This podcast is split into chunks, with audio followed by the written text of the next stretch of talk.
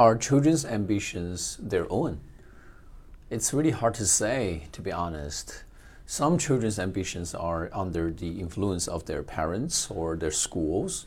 For example, their parents will talk about becoming a scientist or a president of the country uh, so that they could have the, chance to, uh, have the chance to change the world. And as a matter of fact, children would naturally develop this kind of ambitions and they would mistakenly think that they developed uh, the, these ideas by themselves and call them their dreams.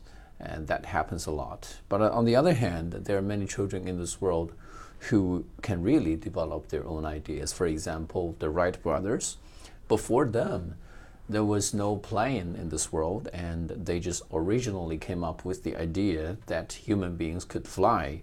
And after years of hard working, you know, a lot of sweat and tears, they eventually created the first machines that could bring a human being into the air, and that was really remarkable. So I think whether uh, children's ideas or their aspirations are their own, I believe that varies from person to person.